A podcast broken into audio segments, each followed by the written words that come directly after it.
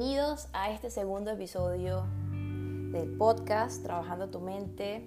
Vamos a hablar hoy sobre la ansiedad, un tema bastante sonado, un tema bastante común donde algunos de ustedes en algún momento habrán dicho, yo sufro de ansiedad, yo tengo ansiedad, la ansiedad me está matando.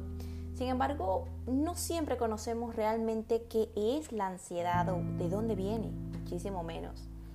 Entonces, para iniciar, les quiero decir algo. La ansiedad no es negativa y la ansiedad no es algo que se cura. Esas falsas propagandas que ven por allí de te prometo que te voy a curar de la ansiedad, vas a vivir sin ansiedad. Esto es falso porque la ansiedad es algo que nace con nosotros. La ansiedad es una respuesta adaptativa ante algo que percibimos como peligroso o amenazante. La ansiedad se presenta muchísimas veces eh, para mejorar nuestro rendimiento, para aumentar nuestra eficacia, nuestra atención, dar mejores respuestas, tomar buenas decisiones, mantenernos enfocados, ser más empáticos y motivarnos. ¿Qué pasaría si usáramos ese lado bueno de la ansiedad?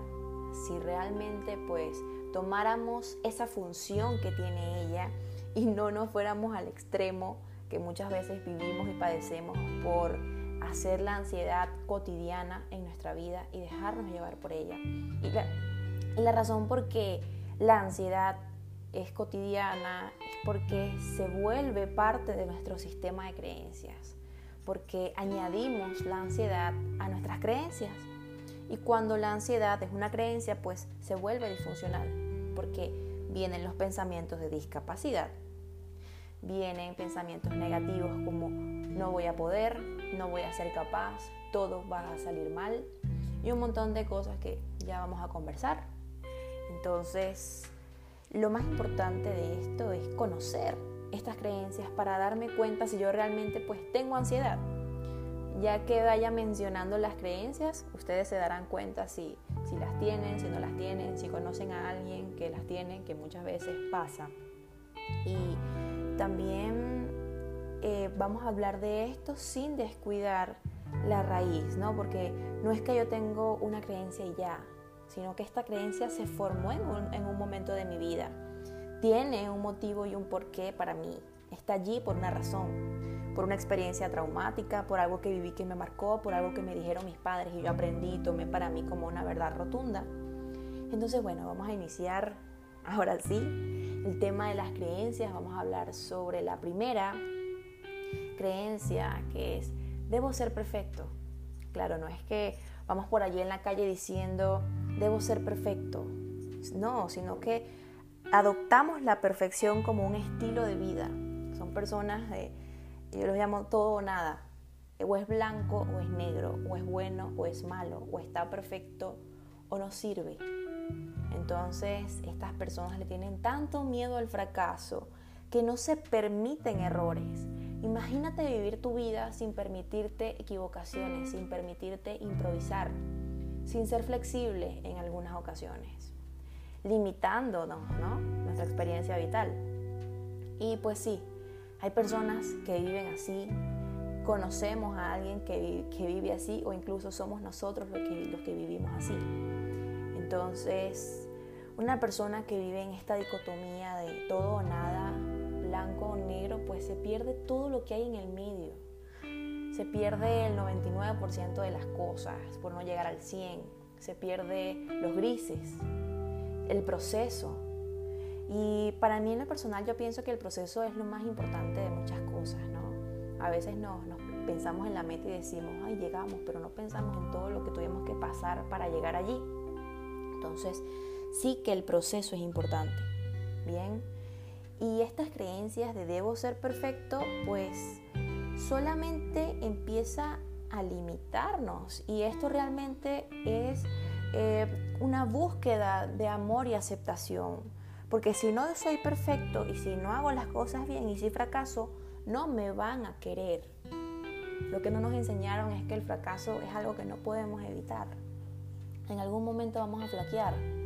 En algún momento nos vamos a equivocar y esto es perfectamente válido porque son esos errores los que nos enseñan eh, cómo vamos a hacer las cosas y, estamos aprendiendo la experiencia y pues de eso se trata. Entonces, esta creencia acerca de la perfección, pues está relacionada al hecho de, la necesidad de ser amado y aceptado. Porque como lo dije anteriormente, si no soy perfecto o si no hago las cosas bien, no me van a querer. Si fracaso, no me van a querer.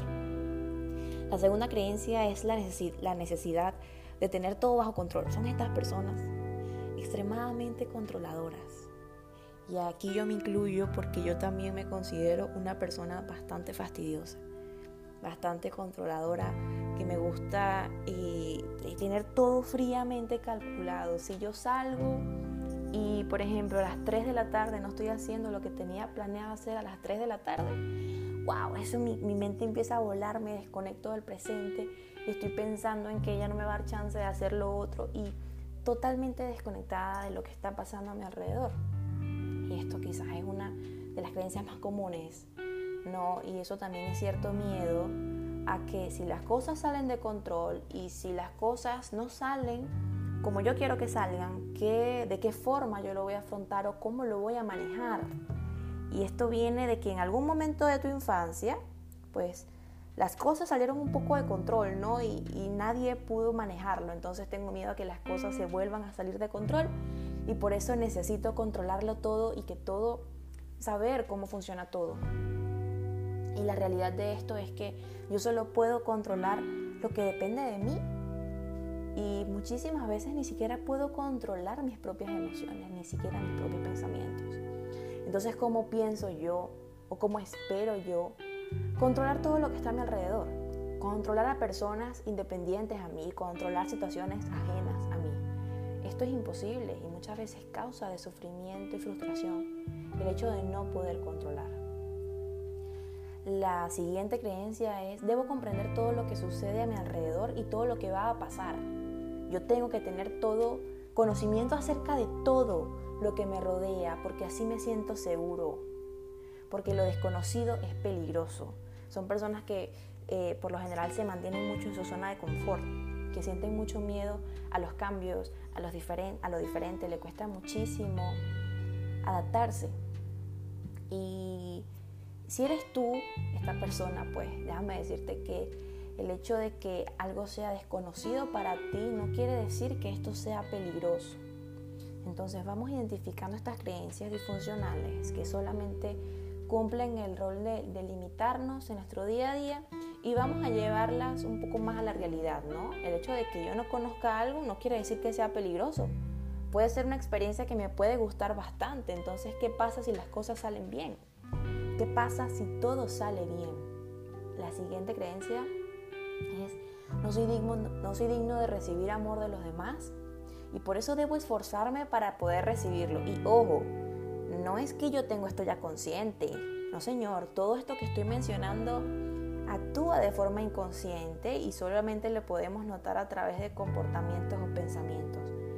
Y muchas veces llegamos a terapia por la consecuencia, ¿no? Y en este caso de la creencia que acabo de decir acerca de no soy digno de recibir amor, llegan es porque están en una relación donde están cansados de tolerar, están cansados de aguantar, no le ponen límites a su pareja, están cansados de que su pareja no cambie y siempre haga lo mismo, pero ahí están, renuentes a terminar porque ellos esperan un cambio que saben que no va a venir. Entonces son personas que se esfuerzan mucho para poder recibir amor porque en el fondo no se sienten merecedores de ello. Son personas que muy fácilmente pueden caer en, la dependencia emocional. Entonces, esto afecta mucho la forma de percibirse a sí mismos, su autoestima y la forma de relacionarse. Porque si la relación contigo no está bien, la relación con los demás tampoco va a estar bien porque vas a crear relaciones de dependencia donde siempre vas a estar dando más de lo que recibes y esforzándote por recibir migajas del otro. Entonces, si eres tú la que está escuchando o el que está escuchando este podcast, pues déjame decirte que mereces ser amado por el simple hecho de existir y que no tienes que hacer nada para merecerlo. No tienes que dar de más para poder recibir amor. No tienes que sacrificarte para poder recibir amor. Mereces el amor que deseas. Pero para recibirlo, primero tienes que creértelo y trabajar con esas creencias que tanto te han lastimado y que tanto te han limitado. La siguiente creencia es evitar la, crítica y el conflicto. Son personas que no, saben decir que no. Si algo les molesta, no lo comentan, no lo dicen. Eh, y esto por lo general causa que los demás se aprovechen mucho de ellos, ¿no? Le pidan exceso de favores porque saben que ellos siempre van a decir que sí y que siempre se van a adaptar y que le van a decir que sí a todo, aunque no lo quieran hacer. ¿Por qué? Por evitar la crítica o el conflicto que digan, ay, qué malo eres que no me hiciste ese favor. Ay, viste que, que no, no haces las cosas bien por mí o eres una mala persona. Entonces esta crítica pues se vuelve destructiva para la persona que la recibe. Y esto está muy relacionado a la autoestima. Cuando una persona tiene la autoestima muy débil, pues le tiene mucho miedo a la crítica y las críticas le caen como bombas lacrimógenas, señores. Una crítica lo puede destruir porque se ven a través de los ojos de los demás, no a través de sus propios ojos. No hay un reconocimiento de lo que yo soy. No, hay, no está la capacidad de decir yo soy esto, tengo cosas buenas, tengo cosas malas, pero aún así me amo porque yo no soy eh, la calidad con la que haga las cosas o, la calidad con la que me vean los demás, sino que yo soy lo que soy desde mi esencia y desde todo ese reconocimiento que tengo de mí y eso está bien, sino que hay un rechazo interno. Entonces yo me valido a través del otro. Si el otro me dice que yo estoy bien, es que estoy bien. Si el otro me rechaza es porque estoy mal y tengo que hacer algo por repararlo. Entonces, eh, si eres tú en tu caso, pues eh, hay mucho que trabajar acá, pero todo pues se puede hacer y, y mereces una mejor calidad de vida y entender que la crítica es algo que no se puede evitar. Porque muchas veces que recibimos una crítica ni siquiera tiene que ver con nosotros, porque nadie da lo que no tiene. Y si alguien te critica de una forma fuerte y tú no entiendes por qué, entonces realmente no tiene que ver contigo, tiene que ver con el otro que está soltando su propio veneno que está proyectando todas aquellas cosas inconscientes que no tolera de sí mismo y se la tiene que colocar a otro. Entonces, si en algún momento eres criticado, don't worry por eso. No te preocupes por eso porque realmente no tiene que ver contigo. Entonces, y en el segundo punto del conflicto, pues el conflicto es algo que no se puede evitar. Y algo que pasa muchas veces en terapias que me dicen, oye Albani, es que yo no digo eso, yo no digo lo que quiero decir, yo no digo lo que siento, porque yo siento que si lo digo, el otro lo va a tomar muy mal entonces va a haber un problema por eso y no lo quiero lastimar. Y yo le digo, ah, es que prefieres lastimarte tú antes que lastimar al otro. Y fíjate algo, y le explico esto de esta misma manera. Cuando a mí me molesta algo y yo no lo digo, hay 99% de probabilidades de que esa situación vuelva a repetirse. Y si se vuelve a repetir y yo no digo nada tampoco, yo voy a ir acumulándome eso que quiero decir, voy acumulándome todas esas emociones que me causan malestar. Voy a estar matándome a mí mismo y en el momento en que menos lo espere lo voy a soltar, voy a explotar. Ay, sí es cierto que voy a soltar mucho veneno y ya no voy a poder recoger lo que voy a decir. Porque ya no voy a hablar desde la razón, sino desde la rabia o desde la frustración o desde la ira. Entonces, hablar a tiempo es sano y hablar a tiempo me permite solucionar las situaciones. Si no lo hablo, es muy probable de que siga sucediendo. Eh, la siguiente creencia es soy responsable del bienestar de mi familia o de todo lo que me rodea. Son estas personas que quieren encargarse de que todos a su alrededor estén bien. Es esa tía que cuida a la abuelita, que cuida a la prima, que el primo que cayó en las drogas vive en su casa, que la, que la tía que está enferma, ella ve, no tiene ni para comer, pero es la única que ve ahí para poder atenderle, que el esposo no trabaja y ella es la que se encarga de la casa, de cuidar a los niños, de pararse temprano, de hacerle las tareas a los niños que tienen 15 años, de recogerle la cama al que tiene 18 y así sucesivamente encargarse de cosas y situaciones donde el otro fácilmente se puede encargar de su vida, porque ya pasado los 18 años cada quien es responsable de su propio camino y de su propia vida y de ver cómo hace y encargarse. Entonces, mientras menos le permitas al otro que se encargue y se haga responsable de las cosas que le tocan, pues menos le va a importar y menos va a estar allí encargándose de lo que le corresponde. Y la última creencia pero no menos importante, quizás una de las más sensibles es no soy capaz o no, o no soy suficiente. No soy suficiente, no me siento suficiente, siento que no tengo un don, siento que no tengo un propósito, un motivo, siento que todos son mejores que yo, siento que no sirvo para nada, que todo lo hago mal. Y estas creencias de no merecimiento están muy relacionadas en la infancia, ¿no? Y también a la autonomía que tuvimos, a lo que aprendimos, a lo que vivimos. Y si en algún momento me equivoqué y en lugar de decirme, no importa, inténtalo de nuevo, me dije, soy un fracasado y no sirvo para nada, pues imagínense el impacto que, tiene, que tienen todas las palabras que te dices y todas las consecuencias que esto trae, que tanto que te lo repites, que lo terminas creyendo. Entonces, definitivamente eres suficiente, eres capaz, solo tienes que creértelo, solo tienes que intentarlo. Y pues fracasar es parte del camino. Y lo más importante no es que cuando hagas algo salga bien o salga mal, porque las primeras veces por lo general no salen bien.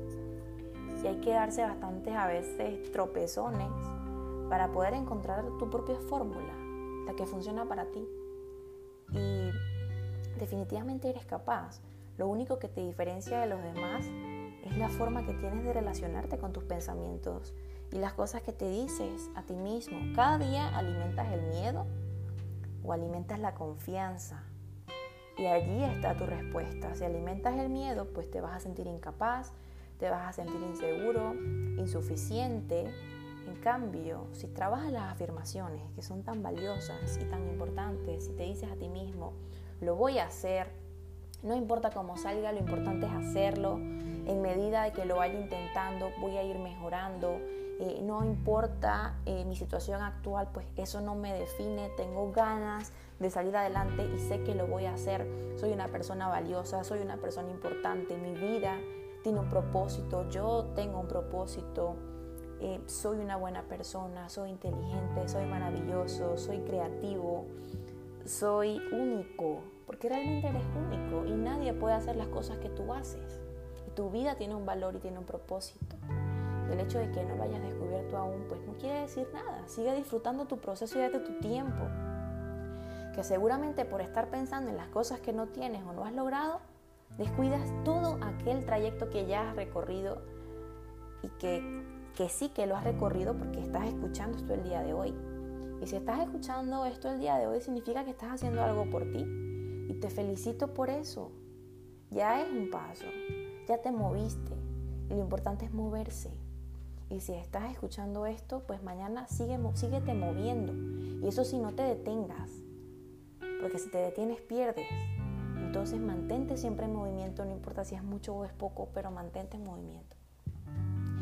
Entonces, hasta aquí el día de hoy. Em, Espero luego pues compartirle más información valiosa y que les pueda funcionar para su vida y para su día a día. Recuerden que la ansiedad pues nos limita muchísimo y nos hace creer cosas falsas, cosas que son falsas el 95% de las veces porque el 95% de los pensamientos negativos que tenemos no van a ocurrir, sino que estamos siempre anticipándonos y viéndolo todo muy catastrófico. Entonces concéntrate más en la realidad, en lo que te rodea, agradece por lo que tienes, agradece por tu vida y enfócate en lo que quieres lograr. Si no lo has conseguido aún no pasa nada, hay muchas cosas que sí has conseguido. Y lo más importante es empezar a trabajar desde tus pensamientos, desde tus creencias, modificarlas para que puedan trabajar en función a ti, como un puente y no como un obstáculo. Gracias por escucharme, un gran abrazo te mando y nos vemos en un próximo episodio de podcast.